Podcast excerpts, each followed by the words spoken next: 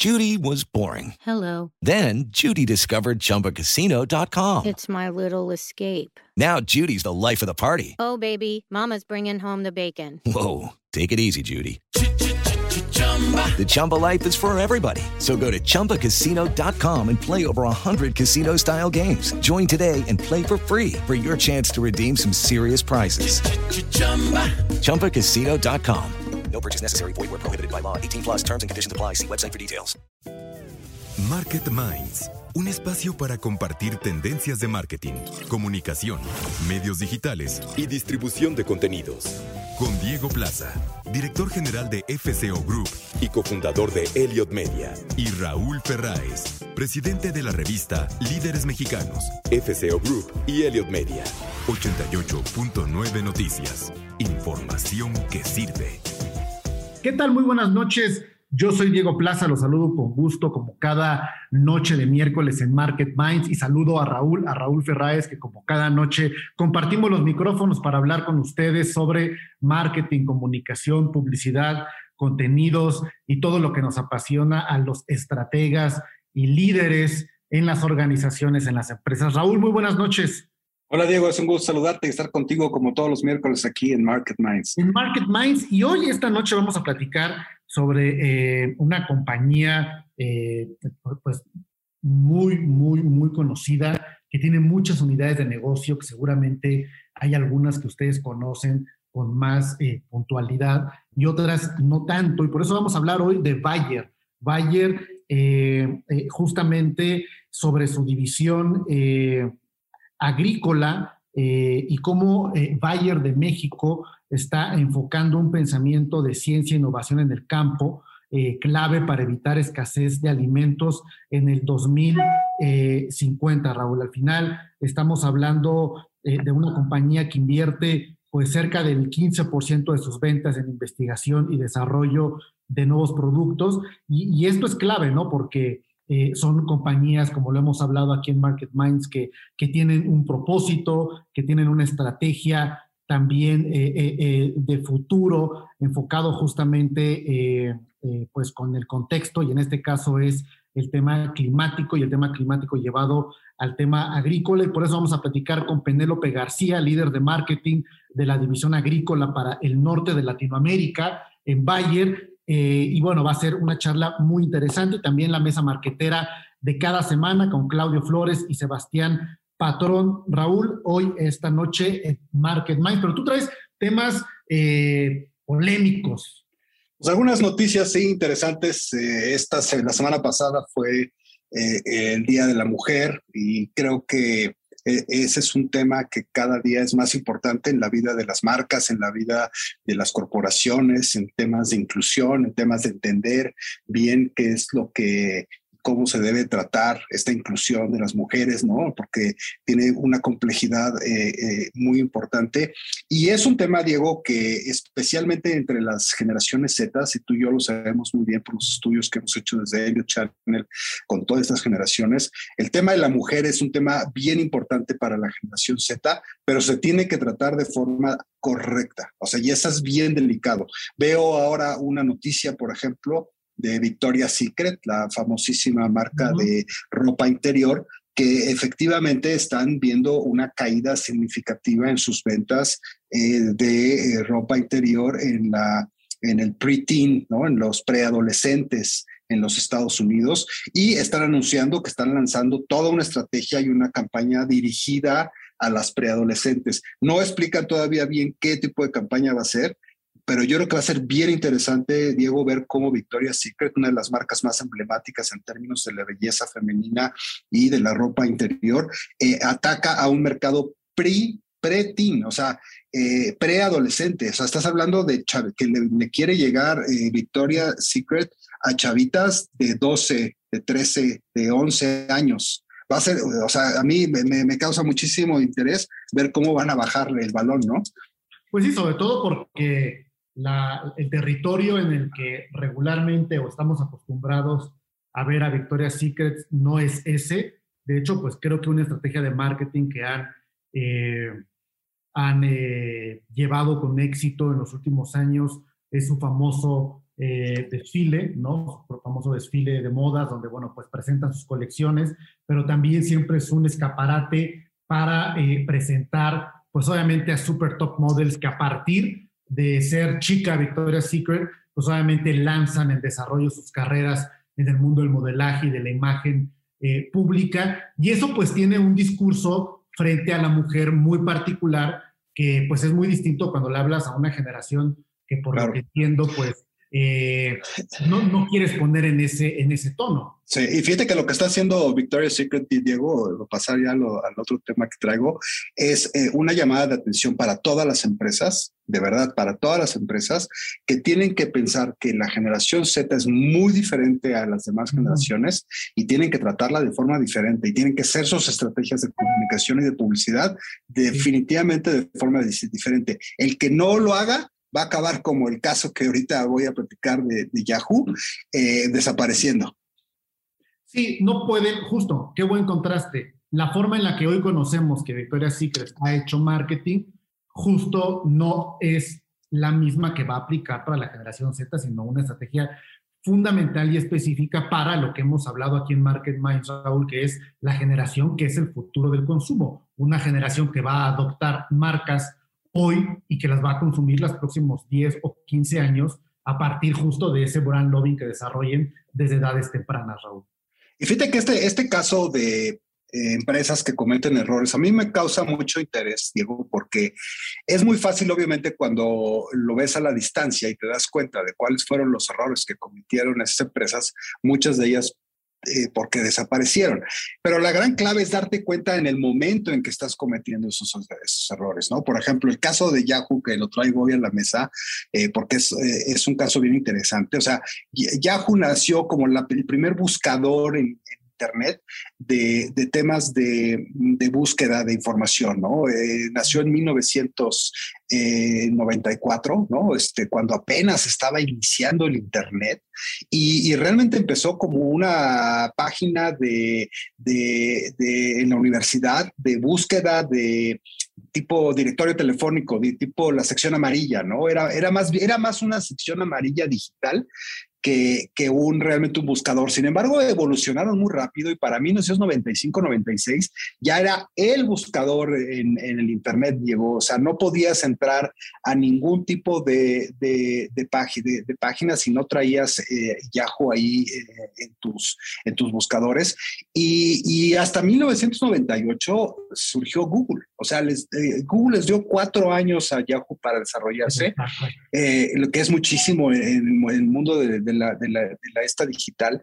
Y, y, fíjate, los errores que cometió Yahoo graves eh, fueron los siguientes. Primero, eh, eh, fallaron en los temas tecnológicos, Diego. O sea, Yahoo, eh, perdón, Google encontró una mejor forma de búsqueda, una mejor forma de ser mucho más amigable la experiencia de usuario que lo que estaba haciendo Yahoo. O sea, ahí, ahí no sé si fue un tema de ingeniería, un tema de procesos, un tema obviamente de talento en términos más científicos o, como lo quieras ver, pero la verdad es que ahí a Yahoo le faltó hacerse del talento para poder generarle al usuario una mejor experiencia de búsqueda. Y eso, al final de cuentas, empezó a mermarlos, ¿no? empezó a buscar, a irse a otras cosas. Luego, los de Google eh, fueron más inteligentes innovando. Y mucha de la innovación que hicieron al principio fue gratis, eh, Diego, y, y a costo, a costos enormes para Google, pero que finalmente sabían que a través de ese engagement que iban a generar con su audiencia, eh, iban a lograr eh, superar a Yahoo. Eh, por ejemplo, el tema de los mapas, ¿no? De Google Maps. empezaron a dar ese servicio gratis, empezaron a invertir millones y millones de dólares en mapear al mundo, en dar los servicios de, de, de, mapas, y eso empezó a traer a audiencias enormes, ¿no? Que, que, que encontraban una utilidad enorme en los temas de búsquedas de direcciones o de lugares. fíjate que en 2007 eh, comete eh, Yahoo uno de los errores más grandes. Eh, Yahoo era muchísimo más grande que, que, que, Google en esa época y, iba a comprar Google y les, les ofreció 3 mil millones de dólares a estos dos chavos, dueños de Google. ellos no querían, pero estaban dispuestos a venderla por 5 mil millones, o sea, 2 mil más, y no lo, no lo hicieron. imagínate esa oportunidad perdida, ¿no?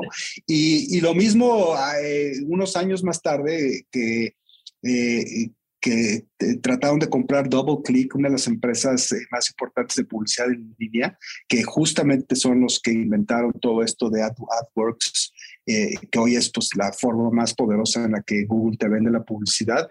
Y, estuvo a punto de comprar AdWorks, que bueno, no se llamaba así, obviamente se llamaba DoubleClick, y tampoco lo hicieron. Y finalmente tampoco compraron este, Facebook. En 2006 tuvieron la oportunidad de comprar Facebook en tan solo mil millones de dólares, Diego. O sea, eh, eh, y, no, y Zuckerberg no accedió a la compra porque porque Yahoo solo ofreció 850. Imagínate el error, ¿no?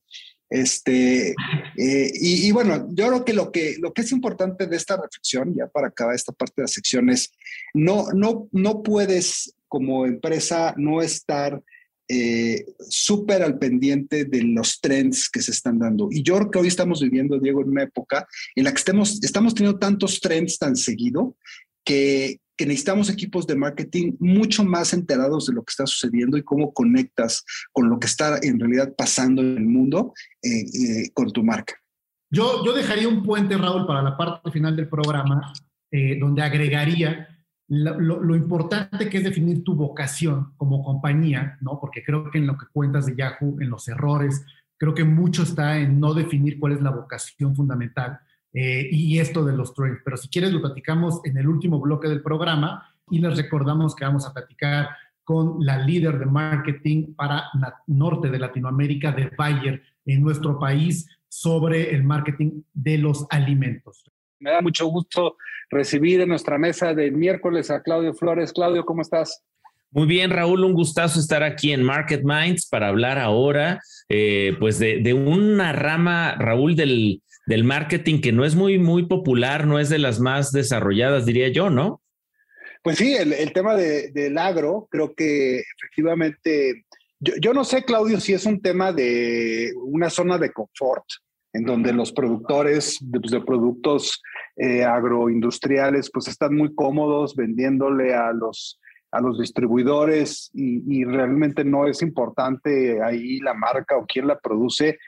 O, es un tema también de, no sé, falta de visión, o, creo, pero creo que hay casos interesantes, ¿no? Me acuerdo, por ejemplo, en los años 80, eh, 90, eh, el tema, por ejemplo, de la banana, ¿no? De chiquita banana, que inclusive en todos los plátanos, y creo que hasta la fecha sigue poniendo el sellito, ¿no? De chiquita. Creo que el tema, por ejemplo, de avocados from Mexico en Estados Unidos es un fenómeno, ¿no?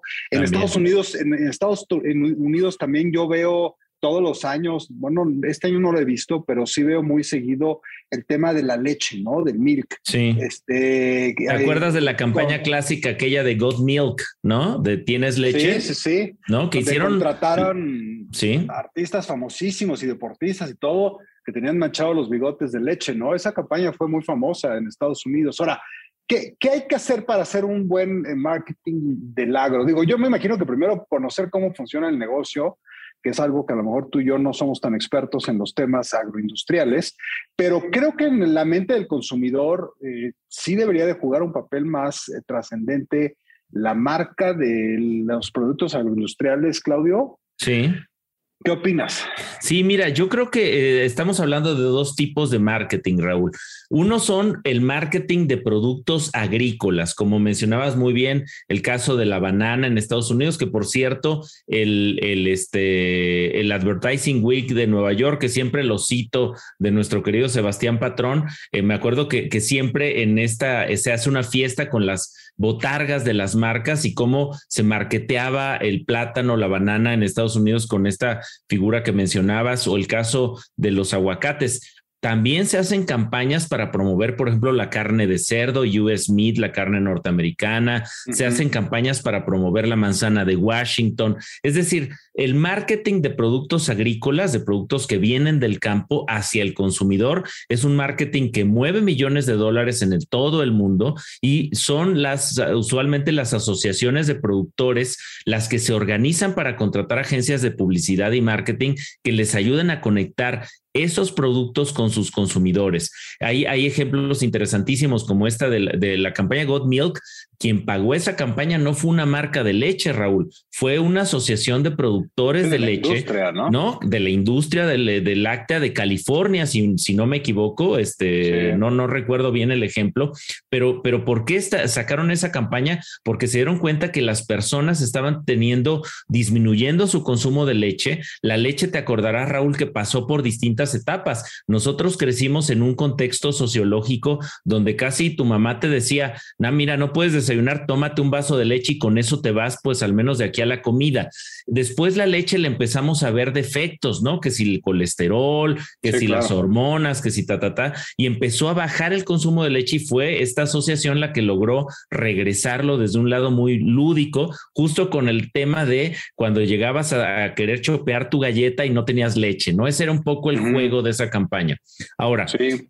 Ese es el primer tipo de marketing, Raúl. Pero el segundo es el marketing que hacen las empresas que venden agroquímicos, semillas, plaguicidas, fungicidas hacia los agricultores, que son otro tipo de marketing, ¿no? Que es las que hacen empresas como Bayer, por ejemplo, Bayer Crop Science, que tiene un, un esfuerzos de marketing para qué? Para que las personas que siembran los productos, que siembran maíz, papa, tomate, cebolla, etcétera, utilicen los productos, los agroquímicos de estas marcas. Y ambos tipos de marketing son muy interesantes, pero sí pareciera que compiten en desventaja, Raúl, al marketing, digamos, de las grandes ligas, ¿no? De la tecnología, de la banca, etcétera. Sí, tienes razón. Ahí hay una parte de marketing de muy business to business, ¿no? Que me imagino que ahí cada empresa, dependiendo de los productos que venda y, a quién eh, va dirigido, pues tendrá un tipo de estrategia de marketing muy de industria, muy de business to business, muy de sectores en donde seguramente tú y yo no las vemos, pero seguramente hay ferias muy específicas o eventos muy específicos de ciertos sectores en la parte animal, en la parte de, de equipo, de infraestructura, ¿no? De protección eh, eh, vegetal. de protección, sí. Fíjate, hace, hace algunas, algunos meses entrevistaba a Álvaro Luque, que es el mm. CEO de Avocados from Mexico, que yo creo que es un ejemplo muy interesante. Y justamente, fíjate, Claudio, le preguntaba yo cómo es que había surgido Avocados from Mexico. Y, y lo que él me contó es algo padre, pero al mismo tiempo muy triste, porque realmente fue una exigencia del gobierno de los Estados Unidos. O sea, había tantos productores tan diferentes y, con, y, con, estándares tan diferentes en términos de tamaño, de tamaño de producción, de volumen, de muchas cosas, que, que algún organismo del gobierno norteamericano les dijo a los productores, o se organizan en un solo frente, o no los o no pueden o le cerramos la frontera o le cerramos la frontera y entonces tuvieron que por fuerza organizar hicieron este organismo de, de abogados from Mexico eh, que no era una marca comercial, no era un, era un tema de, de, exclusivamente de temas de, para poder exportar el aguacate. Y lo que pasa es que este chavo Álvaro Luque, la verdad es que es un genio. Y, y logró. Y se dio cuenta de la oportunidad. Y, exacto. Y yo le decía a Álvaro, bueno, ¿y por qué no ha pasado lo mismo en otras industrias? O sea, ¿por qué no hay un. Eh, tomates from Mexico, oranges from, Mexico.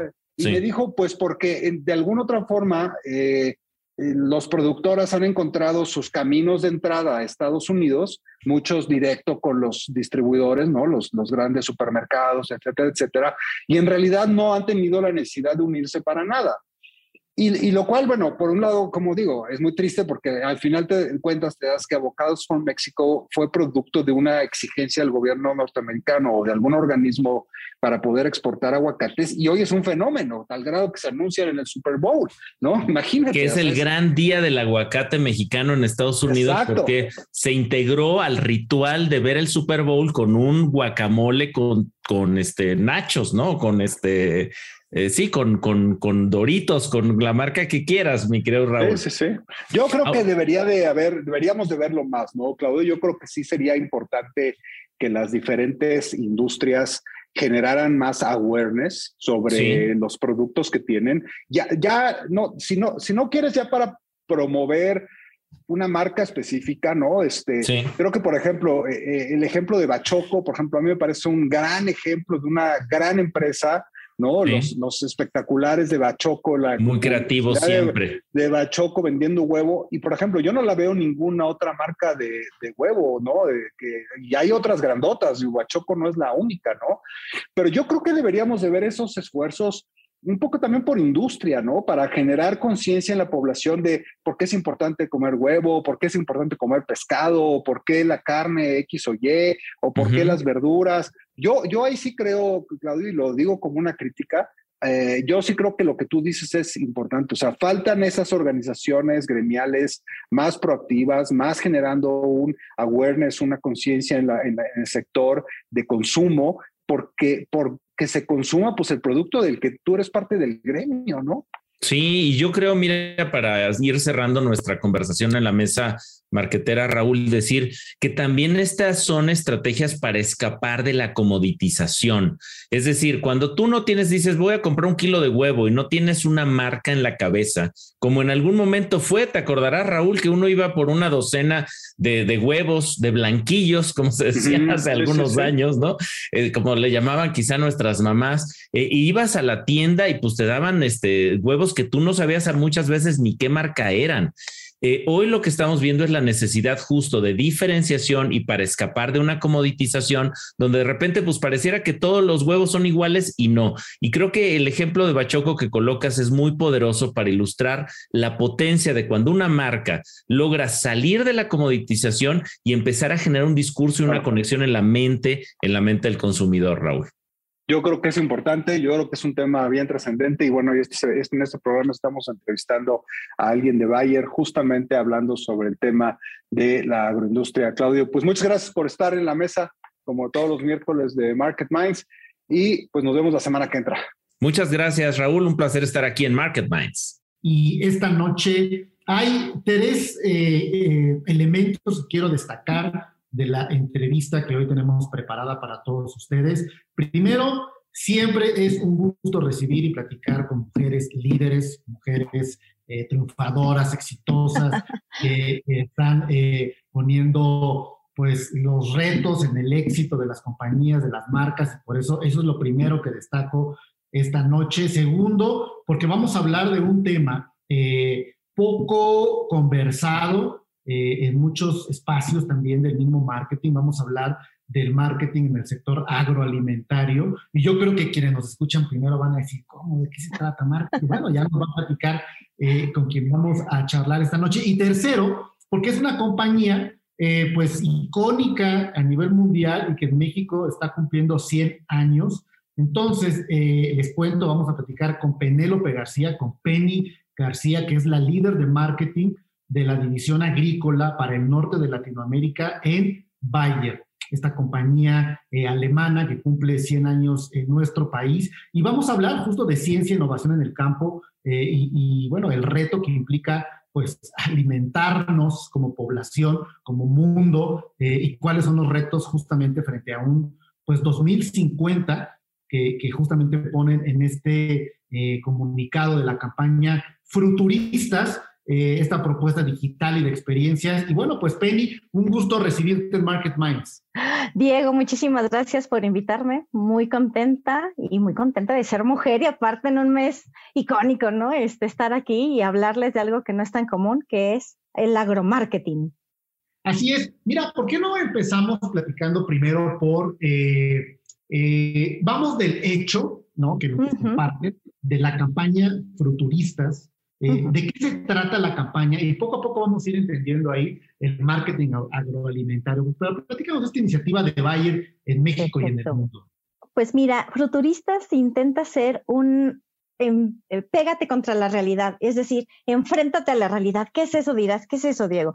Bueno, pues para el 2050 vamos a ser 7 billones de personas en el mundo y no va a alcanzar el alimento que se está produciendo hoy día ni el agua.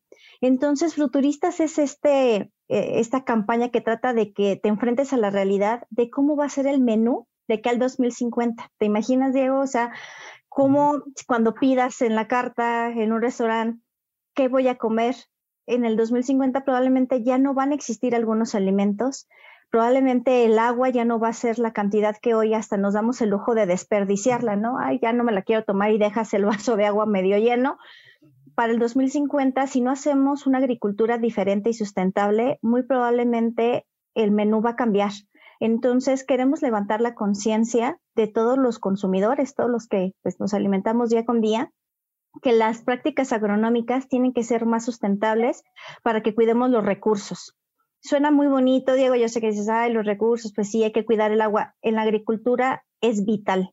Si realmente eh, no le damos mejores prácticas a los agricultores de cómo cuidar la tierra y el agua, muy probablemente para el 2050 no va a haber alimento suficiente para todos los que vamos a estar allá, ¿no?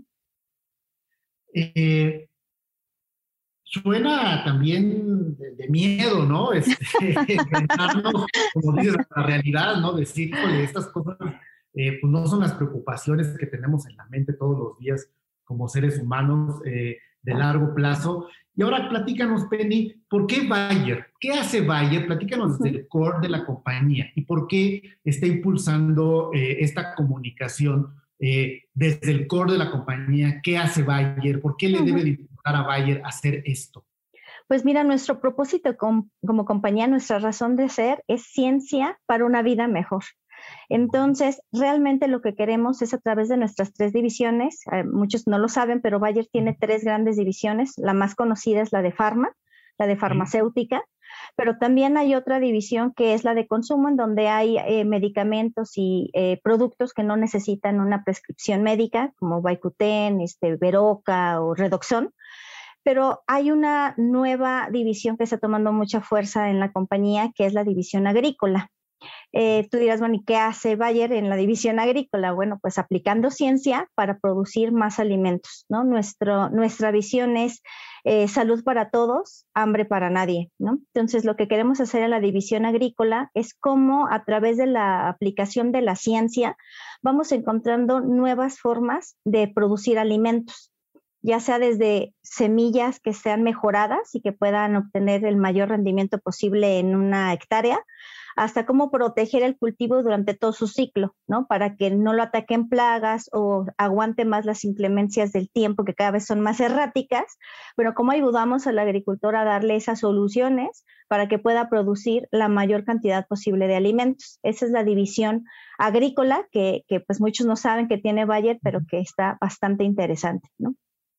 Ahora, eh, regresando a la campaña de futuristas y regresando a cómo hacer un marketing agroalimentario, es decir, cómo eh, poner esta conversación de lo que hace Bayer. Primero, sí decirlo, quizá en el consumidor final eh, hay un desconocimiento de que hay una compañía tan grande, eh, no solo pensando en esto, sino haciendo, vamos, desarrollando su potencial de negocio en los alimentos. ¿Cómo comunicas eso? Es decir, ¿Cómo, ¿Cómo, con la campaña Futuristas, cuáles son los, las acciones que van a hacer? ¿Es una conversación digital? ¿Son eventos? Eh, ¿Son experiencias sociales? Aquí estaba leyendo eh, eh, algo que hicieron con comensales en un restaurante. Es decir, ¿cómo, cómo, cómo vas a lograr sorprender ¿no? al consumidor y a la gente con una experiencia así? En un marketing, pues yo pensaría difícil de traducir a veces.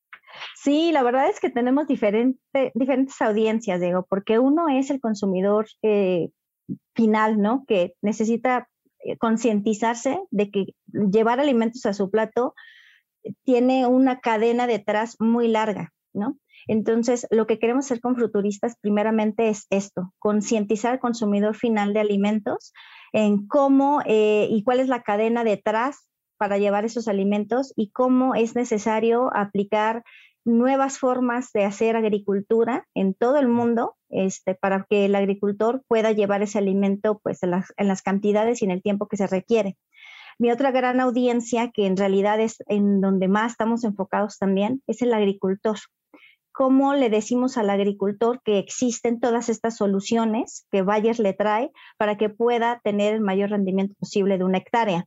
Entonces, le hablamos a la audiencia del consumidor final con fruturistas, le hablamos a la audiencia de los agricultores a través de nuestras marcas y soluciones, pero también tenemos otros aliados, ¿no? Tenemos aliados como son nuestros distribuidores y tenemos aliados, pues porque Bayer no está solo en esta gran encomienda que es alimentar al mundo, sino cómo hacemos alianzas estratégicas para digitalizar el campo también algo interesante, Diego, es que aparte de que le hablamos a diferentes audiencias, está la agricultura viviendo un parteaguas, que es la transformación digital famosa que tanto mundo habla. Todo el mundo habla de la transformación digital. Bueno, la agricultura está en pleno apogeo de cambio y digitalización. Entonces, también estamos trabajando mucho con audiencias de alianzas estratégicas para poder digitalizar y llevarle esas soluciones al agricultor que después se traducen en mejores alimentos de calidad, más frescos, más sustentables al consumidor final. Entonces, en realidad es un tipo de, marketing con diferentes audiencias y que toca toda una cadena. Y, yo me imagino eh, que eh, de manera eh, complementaria a lo que nos dices, en la audiencia del consumidor final, clave pensar en la generación Z, en las nuevas generaciones, porque quizá muchos de a quienes le pudiéramos estar hablando de esta conciencia, pues, pues a lo mejor ya no son tan jóvenes como nosotros, pero el, jovencito, el de 13 años, la generación Z, cuando hablas de 2050, pues ahí van a estar los resultados de lo que él piensa y decida hoy y que lo entienda desde hoy, ¿no? Totalmente, porque de repente pueden pensar que este, el alimento viene del súper, ¿no? Que la ensalada viene del refri del súper, ¿no? Yo te cuento, yo tengo dos hijos y pues de repente es difícil que ellos entiendan todo lo que implica traer este, una ensalada a su plato, ¿no? O una hamburguesa. Entonces, me parece que esa generación Z necesita ser más consciente de todo lo que implica una alimentación, ¿no? Todo lo que hay detrás de la producción de alimentos, primero para la concientización de valorar la comida, porque también pues me parece que un tema ah, de mundial es el desperdicio de comida, ¿no? Este, sí. Hay un temota ahí de cómo ayudamos a que la comida sea pues aprovechada y no se desperdicie. Eso es importante que las nuevas generaciones se concienticen de ello, pero la segunda concientización es lo que se requiere para traer una ensalada a tu plato en temas de cuánta agua se requirió para hacer este producir esa ensalada, cuánta tierra, es realmente qué hubo detrás de toda esa producción. Necesitamos concientizar a las nuevas generaciones que cada vez están un poquito más alejadas del campo. Entonces buscamos mucho eso, la concientización de las nuevas personas y la integración de toda una cadena de suministro que hay detrás, Y además es una generación a la que le importan mucho las causas, ¿no? Que es muy, muy sensible a las causas y creo que este, eh, pues este enfoque que tú planteas, eh, eh, Penny, estamos platicando con Penny García, la líder de marketing eh, en Bayer para el norte de Latinoamérica, de la división de alimentos.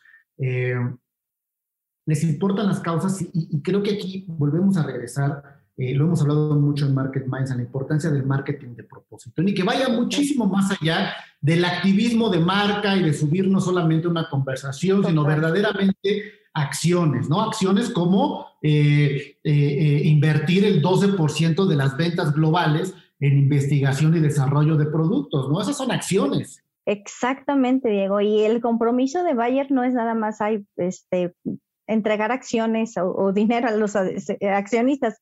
Toda razón de ser una compañía es claramente crecer, pero verdaderamente el propósito de Bayer, yo, yo honestamente lo vivo día a día, es ayudar a los agricultores a tener una mejor calidad de vida, a usar adecuadamente todos los recursos que tiene a su alcance, digitalizarlo y darle soluciones eh, prácticas para que él pueda producir más y de ahí, ahí se va ese 12% de inversión que hace Bayer en cómo ayudamos a que en el mismo terreno, en la misma hectárea, pueda sacar la mayor cantidad posible de cosecha utilizando la menor cantidad posible de recursos. Y eso es, eso es a lo que nos dedicamos día con día, eso es a lo que realmente nos dedicamos, a encontrar esas soluciones y ofrecérselas y acercárselas y democratizarlas a todos los agricultores, Diego. Eso también es importante. Eh, esa digitalización, esa tecnificación, pues no es sencilla de adoptar a la primera, pero lo que busca Bayer es que se, se democratice estas tecnologías, incluyendo pequeños agricultores. México tiene muchísimos pequeños agricultores y el 80% de los alimentos que se producen en el mundo están hechos por pequeños agricultores. Entonces, el gran reto es cómo accesibilizas toda esta transformación digital, todas esas soluciones que van a llegar no solo a los grandes agricultores, sino también a los pequeños agricultores. Y esas son acciones que a las que se dedica Bayer este, día con día, ¿no? No solo a los grandes, sino a los pequeños para poder accesibilizar todas estas soluciones digitales. Me encanta, me encanta tener esas conversaciones eh, eh, poco recurrentes a veces en el marketing y entre quienes nos escuchan. Y además escucharlas con tanta pasión eh, Penélope Penny García, líder de marketing para la división agrícola de Bayer para el norte de Latinoamérica, además una mujer eh, líder eh, con, mucha potencia en su palabra, en sus acciones, con más de 15 años de experiencia y con una carrera pues sólida, además dentro del área justo de lo que platicas, de la transformación digital eh, y de la, pues yo diría, de la vigencia del marketing de una compañía además eh, con, tanta historia, eh, pensando en el futuro y pensando en las nuevas generaciones. Penny, ha sido un gusto platicar contigo aquí en, Market Minds. Espero poder tener eh, la oportunidad de que tengamos una nueva conversación. Me gustaría hablar del liderazgo de las mujeres y hablar justamente del management y cómo, cómo lo estás viendo y representando y fortaleciendo, pero por hoy te despido y te digo muchas gracias justamente por este espacio. Muchísimas gracias a ti, Diego, y a la orden. Muchísimas gracias, Penny García, líder de marketing para la zona agrícola de Bayer para el norte de Latinoamérica. Y bueno, interesante, interesante la conversación con Penélope.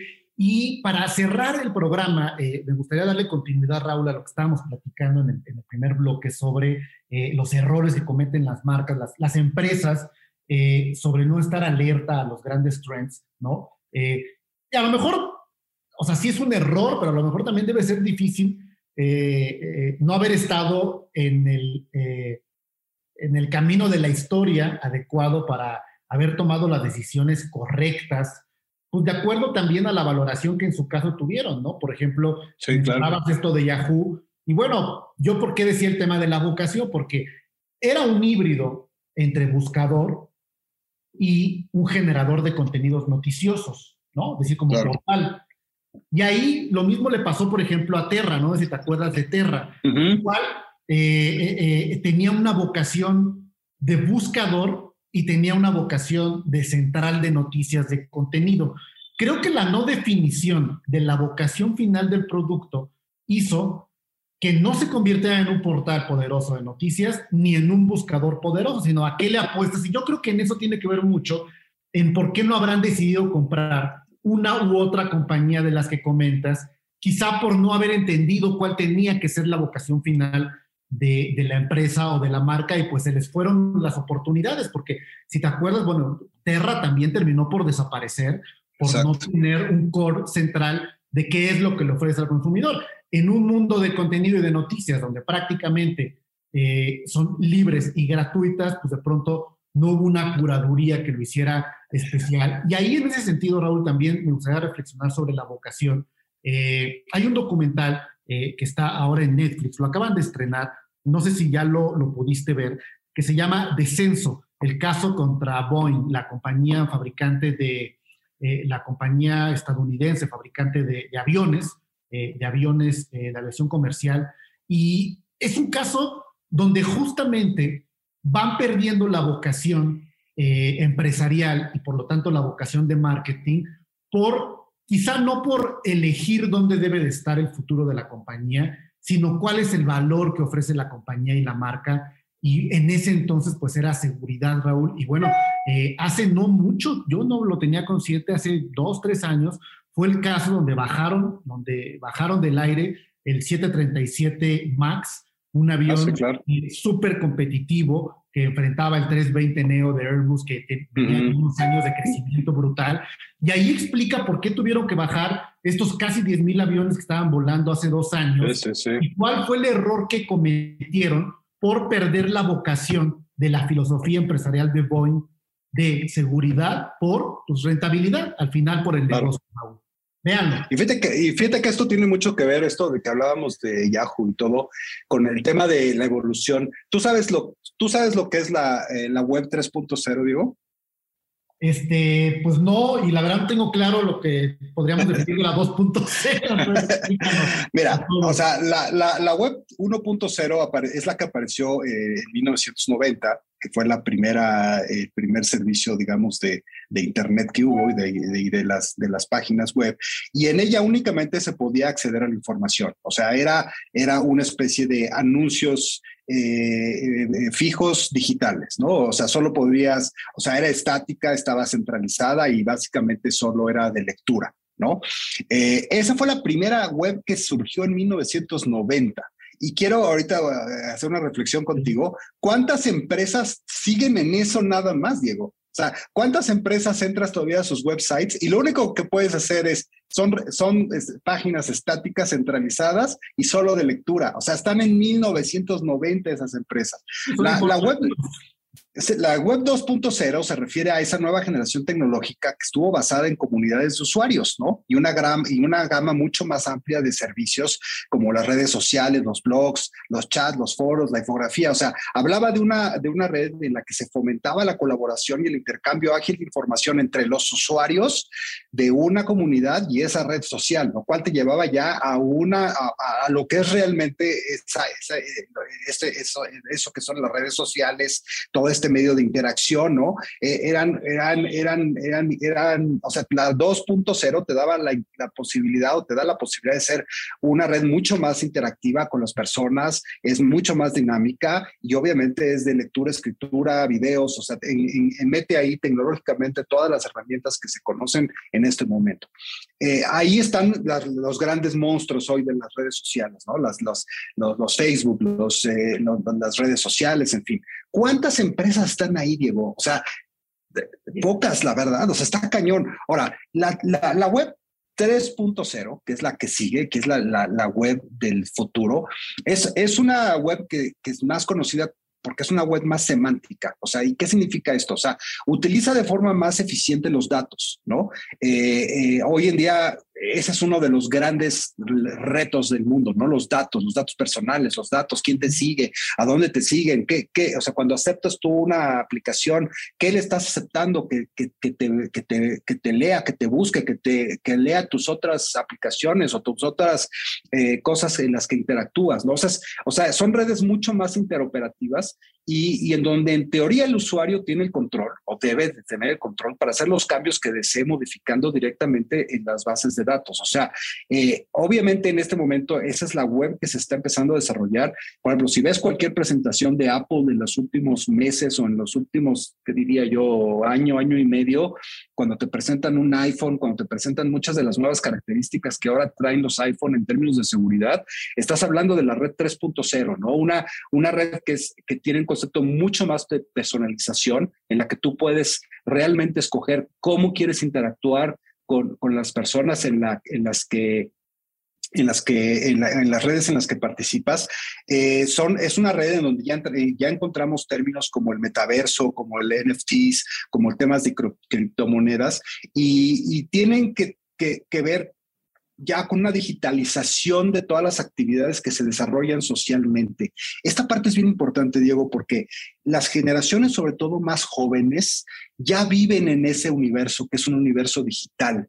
¿No? En donde, a diferencia de las generaciones que no nacimos siendo nativos de redes sociales, todavía lo vemos como algo que usamos de vez en cuando, o que cuando prendemos nuestro teléfono o cuando nos metemos en una aplicación es cuando realmente lo usamos.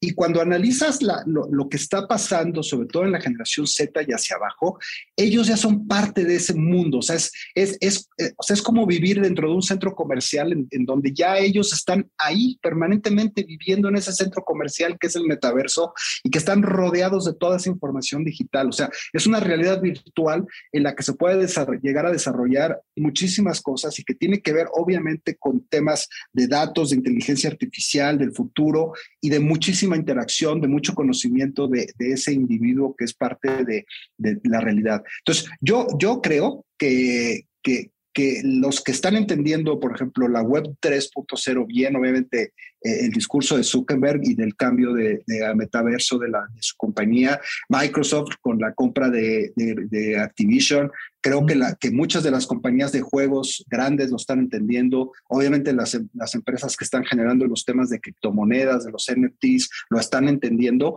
pero, pero fuera de esos o algunos más, Diego, yo veo muy atrasadas a las demás empresas, sobre todo aquí en México, entrándole a la web 3.0.